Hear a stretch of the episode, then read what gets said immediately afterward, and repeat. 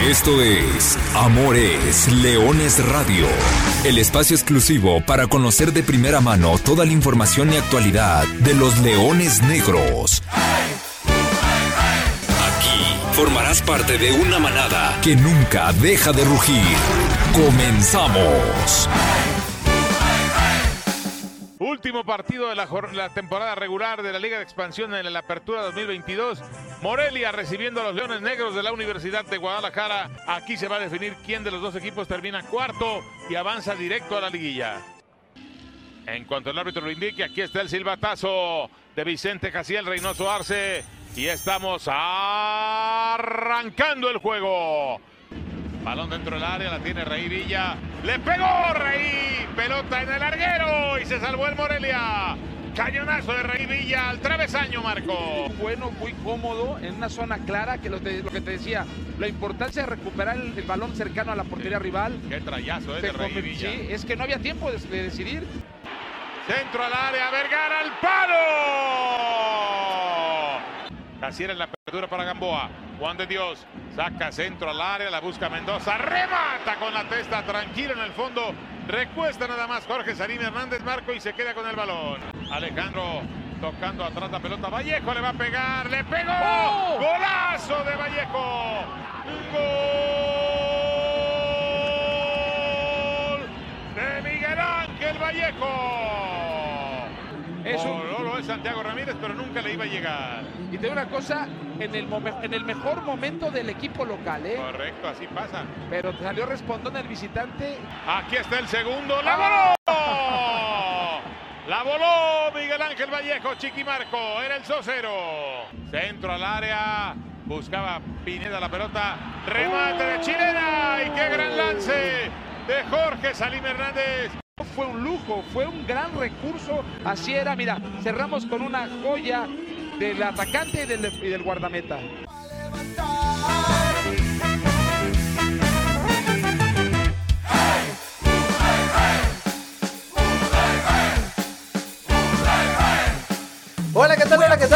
Muy buenas tardes, sean todos ustedes de bienvenidos a una nueva emisión de Amor es Leones de Radio, la número 269, el episodio 119 del podcast. Con el gusto de saludarlos, como todos los miércoles, aquí estamos, listos para entrar ya en etapa de fase final, etapa definitoria por tercer torneo consecutivo. Los Leones Negros disputarán en la fase final de la Liga de Expansión MX, estarán en la disputa por el título, pero como cereza del pastel, por segundo torneo en fila, estarán de manera directa en la liguilla, es decir, una liguilla sin escalas a la que ha obtenido Leones Negros gracias a la victoria que ya escuchábamos al arranque del programa, esa victoria del jueves pasado en el Estadio Morelos le dio a Leones Negros ese boleto y ese tercer lugar general en la clasificación de este Apertura 2022, por ende, boleto de manera directo, golpe en la mesa, semana tranquila, por lo tanto, hay que respirar, hay que trabajar y hay que esperar rival. ¿Quiénes pueden ser? Cinco posibilidades. Que no le digan, que no le cuenten cuáles pueden ser. Si todos los locales ganan, va a ser Atlético Morelia. Si todos los visitantes ganan, va a ser Tepatitlán. También pudiera ser Venados, Mineros o Tapatío. De esos cinco va a salir nada más. No hay otra fórmula que dé algún otro rival. Esta noche empezaremos a, a, descartar uno, mañana descartaremos a otro y el viernes por la noche se sabrá quién es el rival de los Leones Negros para los cuartos de final. Pero antes hay que platicar de lo que pasó, de lo que viene y de lo que nos dejó la fase regular de este torneo. Así que hay mucho, mucho que platicar. Además, habrá doble liguilla en la institución de la Universidad de Guadalajara porque los Leones Negros Premier volverán a estar en una liguilla. Ahora será en la liguilla de filiales de la Serie A. El próximo sábado terminan su participación en la fase regular y entonces sabremos cuándo, cómo, dónde y contra quién habrá que enfrentar. La última vez que la Liga Premier y la Liga en ese entonces de ascenso tuvieron liguilla fue el Clausura 2018 fue una buena liguilla con tristes finales. Veremos qué sucede cuatro años después, ahora en el Apertura 2022. Yo soy Arturo Benavides, como siempre le agradezco el foro de su atención. Bienvenidos a esta nueva edición de Amores Leones. Gracias por estar con nosotros. Saludo al profesor Carlos Alberto Valdés, quien ya está conmigo en cabina. Profe, ¿cómo andas? Buenas tardes. Hola, ¿qué tal Arturo? Muy buenas tardes a ti, a Lulú, a Natalia, a toda la gente que nos escucha. Bien lo dices, afortunadamente hoy no tenemos que hacer previa. Y esto no para liberarnos de trabajo, sino porque Leones Negros aún no tiene determinado cuál va a ser su rival en los cuartos de final. Leones Negros, que bien lo dices también, tres liguillas consecutivas, dos de manera directa, séptimo en la tabla de cocientes. Esto ya es una cuestión que ya ni siquiera nos acordábamos de ella. ¿Por qué? Porque Leones Negros viene haciendo progresiva las cosas de gran manera, con lo cual nos hemos olvidado por completo de ese tema, pero había que señalarlo porque habla de cómo viene toda la institución después de la llegada de Luis Alfonso Sosa. Además del noveno triunfo de esta temporada, tenemos que hablar que nos dejó el Apertura 2022 en su fase regular.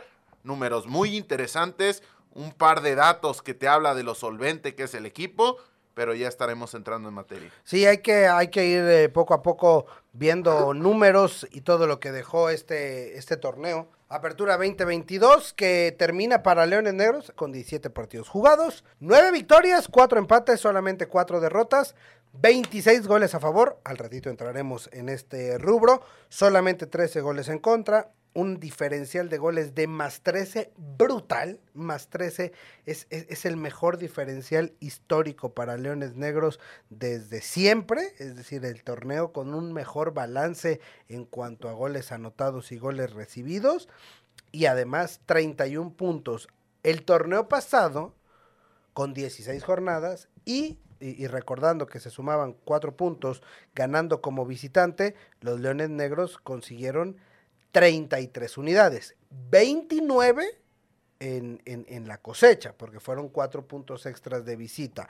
Es decir, este torneo fue mejor en cuanto a números, claro, es un partido más. Pero bueno, ya entraremos en detalle y en el análisis de estos números. Antes y primero tenemos que arrancar con lo que fue el duelo en el Estadio Morelos. La jornada 17 era un partido muy importante, era un partido trascendental, era un partido de repechaje o liguilla directa tenía muchas implicaciones y las platicamos la semana pasada y ahí está el capítulo por si quieres recordar para no ser redundantes en ese tema. Los Leones Negros fueron, se plantaron en el Estadio Morelos y en un primer tiempo me parece controlaron de buena manera el accionar del partido, tuvieron la posición de la pelota, le dieron circulación, tal vez no hubo tantas llegadas de ninguno de los dos lados, salvo el tiro al poste de Oscar Raí Villa, que ahí fue como un, un despertar, se veía más... Eh, seguro, mejor plantado, se veían más tranquilos, se veían mejor posicionados los Leones Negros en la cancha. Llega el descanso y cambia toda la historia del partido, porque entonces sí, se vino Morelia con todo. Y, entonces a Leones Negros le costó. Leones Negros que, trataba de darle salida al balón eh, eh, por abajo, es decir, dándole circulación desde sus defensores. En un par de acciones pierde la pelota Morelia estrella una pelota en el poste, tiene dos, tres, cuatro ocasiones claras frente a la portería, carecen de, puntería. Pero una cosa que me gustó mucho y que el profesor Luis Alfonso Sosa lo dijo en la conferencia de prensa, Leones Negros entendió cómo jugar este partido. Digo, ok, ¿viene Morelia encima? Bueno, no te voy a esperar. No voy a aceptar tu presión. Empieza a reventar en la pelota y empieza a saber sufrir el partido porque se sufrió. Y se aguantó y se aguantó el cero. Y entonces lo vas llevando, lo vas, lo vas alejando. El reloj corría a favor de Leones Negros. El empate te daba el boleto directo. Pero por el resultado previo de Cimarrones, la victoria te abría la posibilidad de escalar una posición. Van corriendo los minutos y al minuto 66 llega señor gol. O sea, golazo de Miguel Ángel Vallejo. espectacular el zapatazo de fuera del área. Entra de campanita. Y a partir de ahí vuelve Leones Negros a tomar el control del partido. Entre la desesperación de Morelia, entre lo que gusten y mandes que, que, ya Morelia no pudo, e incluso al final del partido, ya cuando tienes, con la victoria tenías el boleto, Cuando llegas al minuto 90, si te empataban, lo peor que podía pasar era terminar en cuarto lugar, es decir, el objetivo de calificar direct- directo estaba cumplido, pero la cereza en el pastel es esa última jugada, si usted no la vio, al minuto 97 hay un remate de chilena muy, muy bueno y que lleva dirección de portería, que sale muy potente y además la reacción de Salim Hernández es muy buena. Se queda con la pelota, con eso termina, termina Leones Negros firmando la victoria y una victoria que le otorga el tercer lugar general y el boleto directo a la liguilla. Sí, la, la novena victoria en este Apertura 2022 y la quinta como visitante. Finalmente Leones Negros termina superando su ratio de local con respecto a lo de visita, teniendo en cuenta que se jugó un partido más, pero a partir de ahí me gusta señalar esta cuestión porque durante el comienzo de esta apertura 2022 dijimos que Leones Negros estaba haciendo un gran local y lo fue hasta la última jornada, hasta la última presentación y había sido un visitante no tan efectivo, finalmente termina consiguiendo la victoria en un partido en el cual comenzó con un Atlético Morelia que tenía más el balón, pero Leones Negros se sentía muy cómodo con esta circunstancia. Tan es así que en los primeros minutos presionaba la salida y me parece que la presionaba con mucha intensidad el conjunto de los Leones Negros de la Universidad de Guadalajara. A partir de ese momento, las más importantes vinieron por parte del conjunto visitante, los tiros libres de, de Vallejo, de Galván y de, también de Jairo González. Y en la segunda parte, un Morelia que se adueñó de la posesión del balón, que Leones Negros permitió que le pero me parece que, que tampoco en ningún momento se sintió tan vulnerable. Ojo, las circunstancias pueden cambiar de un segundo a otro y una jugada cercana se puede convertir en un gol sin mayor problemas. Prueba de ello, la anotación de, de Vallejo de larga distancia.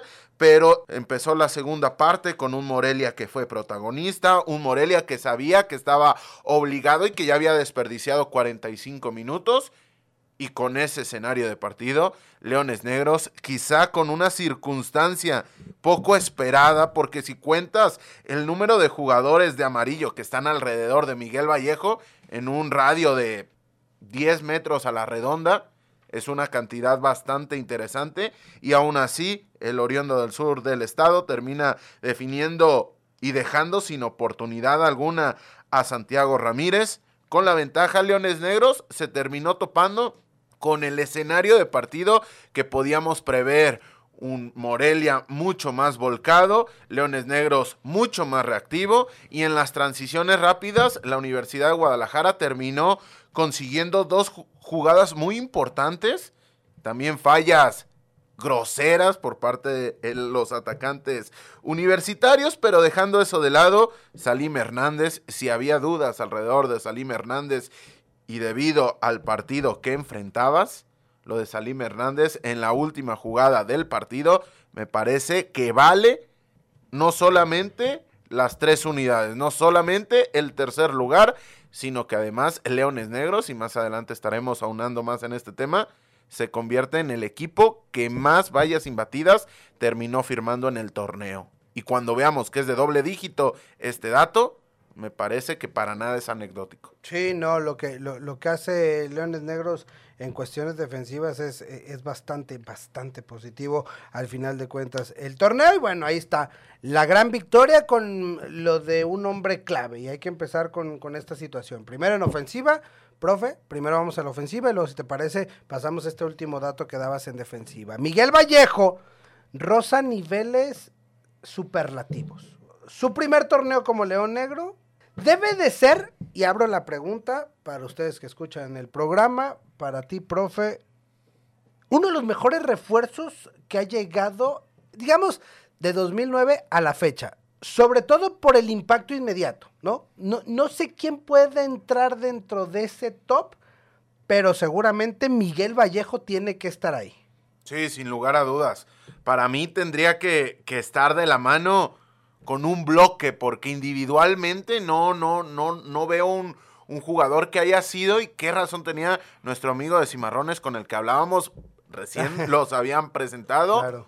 Ir, Siempre está, ir, ¿no? ir, siempre está, y así lo definía él, y así es Miguel Vallejo. Vayas ganando el partido, vayas perdiendo el partido, vayas con un partido cerrado, lo ves por la banda, lo ves aportando en la asociación, lo ves aportando también con el ensuciar la jugada, lo ves aportando en el tema goleador. No en balde termina siendo el segundo máximo goleador, sin ser esa su principal responsabilidad. Debe rozar Ismael Varadez, porque en su primer torneo Bala hace 10 goles y después, a la vuelta de los tres años que estuvo en la institución, se convierte en el máximo goleador de, de este equipo. Debe estar ahí pegándole a Fidel Martínez por la valía que tuvo en el año de primera división. Hizo 10 goles en su primer año, 4 en, en aquella apertura 2014. Híjole, hacia atrás, eh, no sé si Eyal, pero no tuvo, no tuvo el impacto tan, tan rápido. Miguel Cepeda también cuando llegó metió 10 eh, 10 directos. Híjole, en el top seguro está. Seguramente. Y, y yo decía lo del bloque porque para mí la cara que muestra Leones Negros la temporada anterior, que ojo, no era para nada negativa. Te metiste a cuartos de final, terminaste entre los cuatro primeros.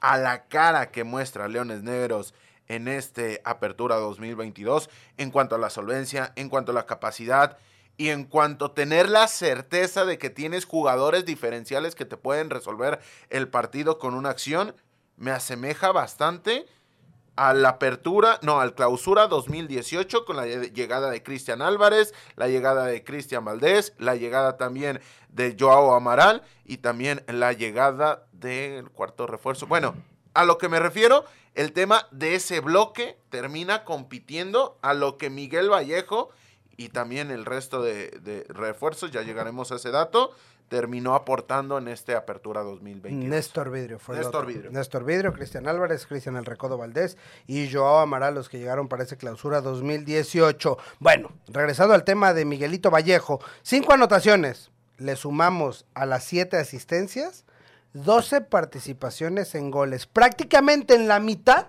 de los goles de Leones Negros, algo tuvo que ver Miguel Vallejo. Y hablando de goles, bueno, con ese golazo, Leones Negros estableció un nuevo récord en cuanto a goles anotados en un torneo.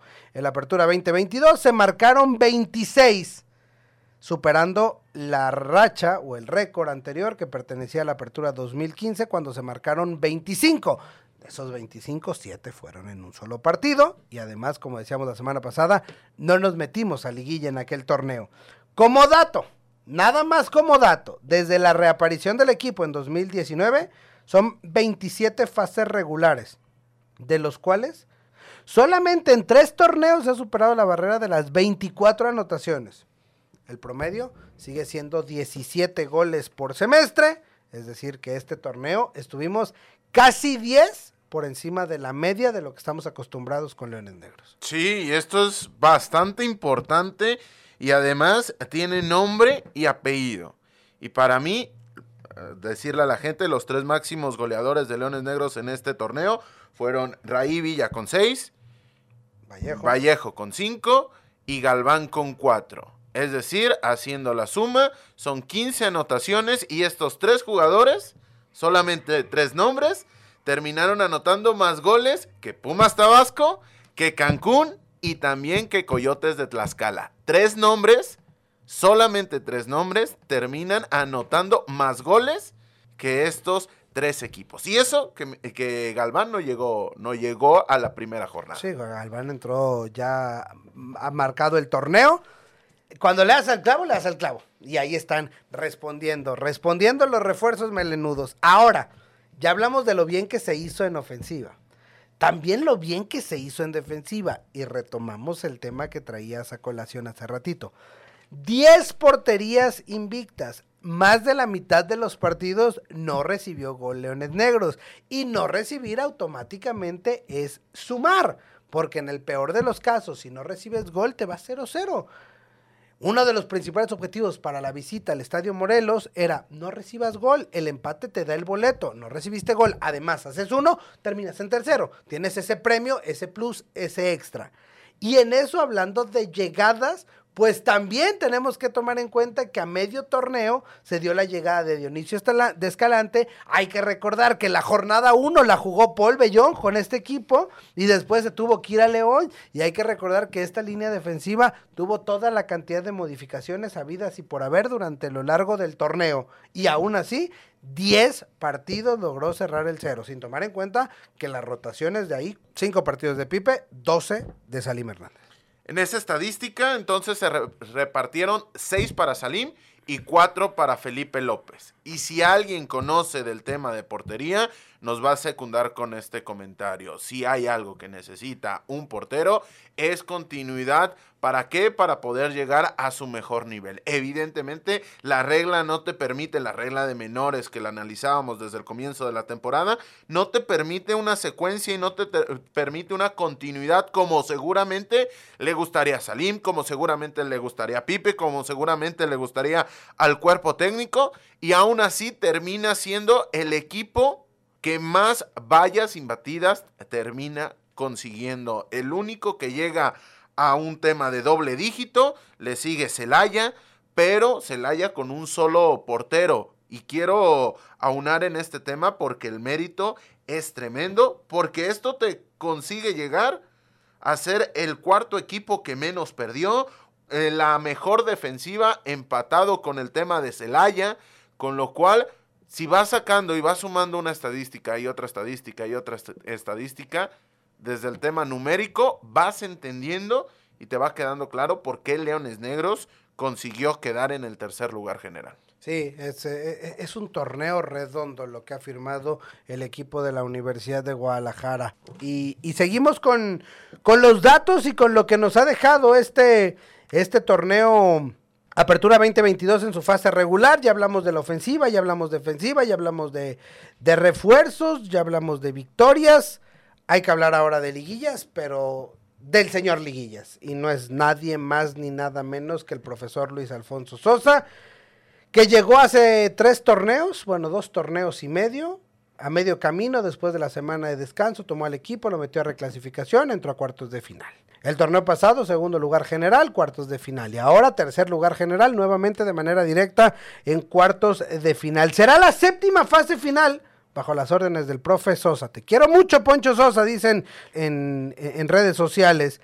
El director técnico ha conseguido entrar a la disputa por el título de manera directa en la mitad de los torneos que ha dirigido a Leones Negros. Y a partir de ahí habrá que ver los planteles de Leones Negros con los cuales no pudo calificar Luis Alfonso Sosa. Porque ninguno de esos planteles estaba diseñado para calificar, estaba diseñado para salvarte, para sumar la mayor cantidad de puntos. Tan es así que en el clausura 2013 termina siendo super líder con un equipo, y yo estoy aquí para recordárselo a la gente, un equipo que estaba abocado a salvarse del descenso a la Liga Premier, a la segunda división, y aún así terminas consiguiendo este hito que fue terminar en el superliderato. Son siete liguillas clasificando de nueve torneos dirigidos. Solamente el único torneo que no calificó a la liguilla fue la apertura 2012, que quedó penúltimo.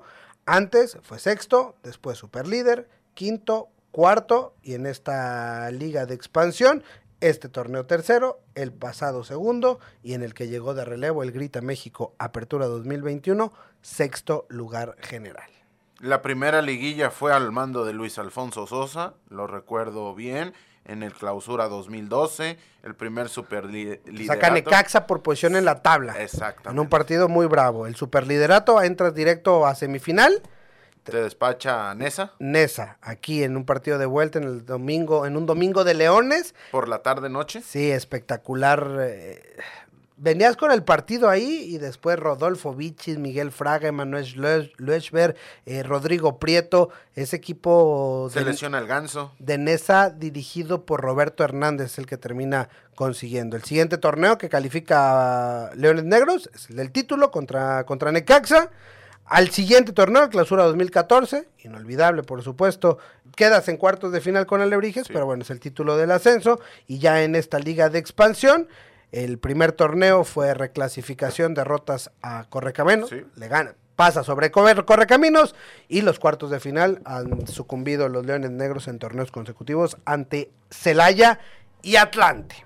Veremos qué depara este torneo. Y este torneo, pues bueno, tenemos que hablar justamente de las posibilidades de rivales. Quedaron definidos entonces los 12 calificados de manera a la fase final, 12 calificados a la fase final de la Liga de Expansión, cuatro de ellos de manera directa, Celaya, Atlante, Leones Negros y Cimarrones. Estos cuatro no juegan esta semana y de los otros ocho tenemos que encontrar cuatro rivales para estos cuatro equipos calificados de manera directa que se van a entrar en un repechaje. Repechaje que comienza desde este día. De la lista de los ocho que quedan, hay que sacar de la ecuación a Dorados, a Durango y a Lebrijes. Eso no pueden ser. Esos de, de ninguna manera pueden ser rivales de Leones Negros. Entonces, nos quedan cinco. Si la lógica prevalece, si ganan los locales, es decir, si gana Dorados, si gana Morelia, si gana Venados y gana Mineros, el rival de Leones Negros será Atlético Morelia. Si de repente hay una sorpresa y todos los visitantes ganan, gana Durango en Culiacán, gana Lebrijes en, en- en Morelia, gana Tepatitlán en, en Mérida y gana Tapatío en Zacatecas, el rival entonces sería Tepatitlán, los salteños, ¿no? Si ganan todos los locales es Morelia, si ganan todos los visitantes es Tapatío.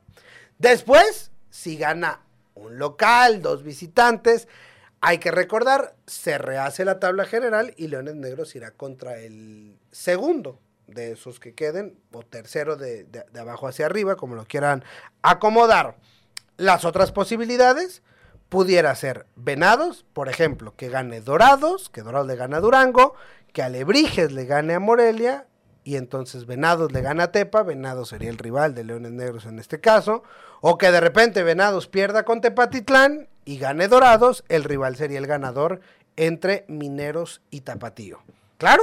Sí, dentro de todas las posibilidades y todas las variantes, lo más destacado, te puedes enfrentar con cinco, no te puedes enfrentar con tres a partir de ahí y a partir de hoy se comienza a vislumbrar cómo está el panorama para unos Leones Negros que en los enfrentamientos directos, si fuera una liguilla normal, una liguilla del 1 al 8, terminó enfrentándose en siete ocasiones, evidentemente, contra los restantes equipos, de los cuales cosechó cuatro victorias, un empate y dos derrotas. Si ampliamos ese dato al enfrentamiento con los primeros 12, seis victorias, dos empates, tres derrotas.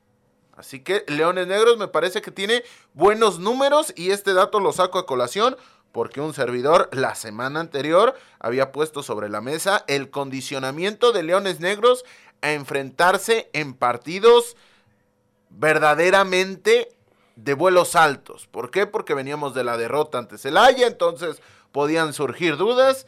Finalmente, si, si Dorados y si Morelia no están dentro de los primeros cuatro, le tienen que echar toda la culpa a Leones Negros. Oye, y la última. ¿Crees que la lógica se vaya a imponer? O sea, la lógica prevalecerá, es decir, que gane Dorados y que gane Morelia. Con eso resolvemos la situación. O sea, Dorados le va a ganar en Culiacán a Durango, Sí, ahí creo que no, no, hay, no hay mucha oportunidad para los de Jair del Real. Morelia le va a ganar en el Estadio Morelos a Alebrijes. Híjole, después de cómo salió tocado el conjunto de Morelia, sí sale como favorito, pero ahí yo no lo tomo tan de facto como puede pasar con Sinaloa. Bueno, si estos dos ganan, que en teoría son las series de repechaje más disparejas, Leones Negros tendrá que volverse a ver las caras con Morelia. Un rival al cual le empiezas a generar una paternidad. Los Leones Negros han enfrentado en cinco ocasiones a los Canarios, a los cuales han derrotado de manera consecutiva en los últimos tres. Las últimas tres han sido victorias. Y hace cuatro fue empate. Pedi- perdiste el primero, empataste el segundo y has ganado los últimos tres. Cuatro partidos sin derrota ante los michoacanos. Y si tomamos en cuenta la primera división, otra franquicia, otra categoría, también fue una victoria y una derrota. Parece. Así como hablamos cada que nos toca un coco de eso, híjole, es que este no le podemos ganar, híjole, es que este es un estigma, es que este es un rival. Bueno, también hay que hablar contra los que las cosas se nos dan. Tlaxcala, Rayados, y hay que sumarle este Atlético Morelia. Sí, y que además vienes de cortarle una racha de cinco partidos en los cuales no perdía Morelia, tú te metiste a su casa y los terminaste venciendo. Me parece que los dejas tocados en este aspecto y para nada Alebrijes, más allá de que terminó sumando seis puntos menos que Morelia, me parece el rival más sencillo de esta reclasificación. Bueno, ahí está entonces el panorama, las posibilidades. Usted ya no tiene dudas de que está bien informado en cuestiones de los Leones Negros del primer equipo. A esperar rival, a esperar rival esta semana. El próximo viernes ya sabremos y el próximo miércoles seguramente lo estaremos analizando. Para quienes preguntan, los partidos, seguramente el de vuelta se jugará sábado o domingo en la cancha del Estadio Jalisco, así que el próximo miércoles seguramente será una previa de los cuartos de final, porque las idas se jugarán miércoles y jueves de la próxima semana, al menos eso dice el calendario. Profe, algo más para, algo más para cerrar el tema de la liguilla, esperar rival y, nada más. No, nada más eh, el, tema de, de que habrá que estar pendiente y hay argumentos para comenzar a creer en este equipo.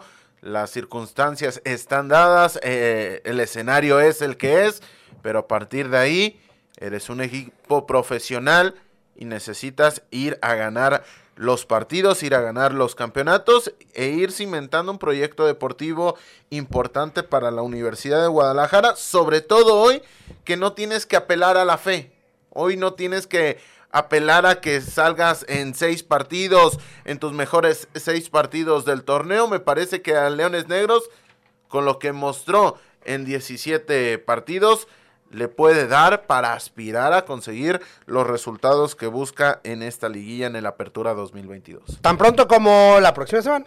Tan pronto como la próxima semana empezará ya la parte importante, la parte seria y a ver hasta dónde nos alcanza en esta apertura 2022. Apertura, torneo, torneo en el cual también tendremos liguilla en la categoría Premier de la Universidad de Guadalajara. Los Leones Negros Premier están a un partido. Este sábado visitarán a la Universidad Autónoma de Zacatecas. Pero con este nuevo formato, la Liga Premier a partir de, este, de, esta temporada ha decidido hacer, además de una liguilla o la liguilla normal que conocíamos, también hacer una liguilla de filiales. Son seis equipos filiales en, en la Liga Premier, de los cuales calificarán cuatro. Leones Negros y Pachuca ya tienen el boleto asegurado. Falta definir quiénes serán los rivales y quiénes serán los otros dos invitados a estas semifinales de filiales. Serán pocos, serán muchos, pero hay que estar.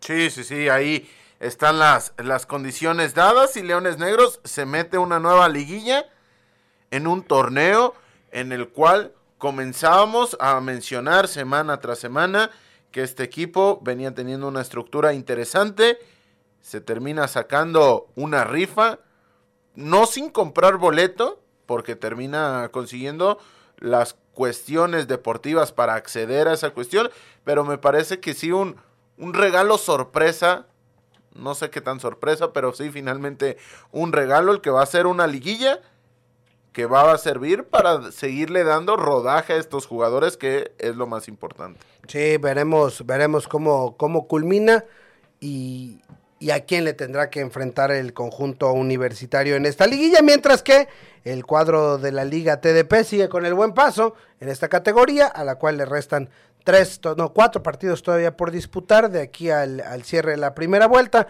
Hay que recordar que es torneo largo en la Liga TDP. Pero bueno, antes de, de despedirnos, hay que recordar que el domingo pasado, no sé si usted madrugó, no sé si usted eh, la corrió, pero los que estuvimos ahí nos tocó volver a vivir la carrera Leones Negros en su sexta edición.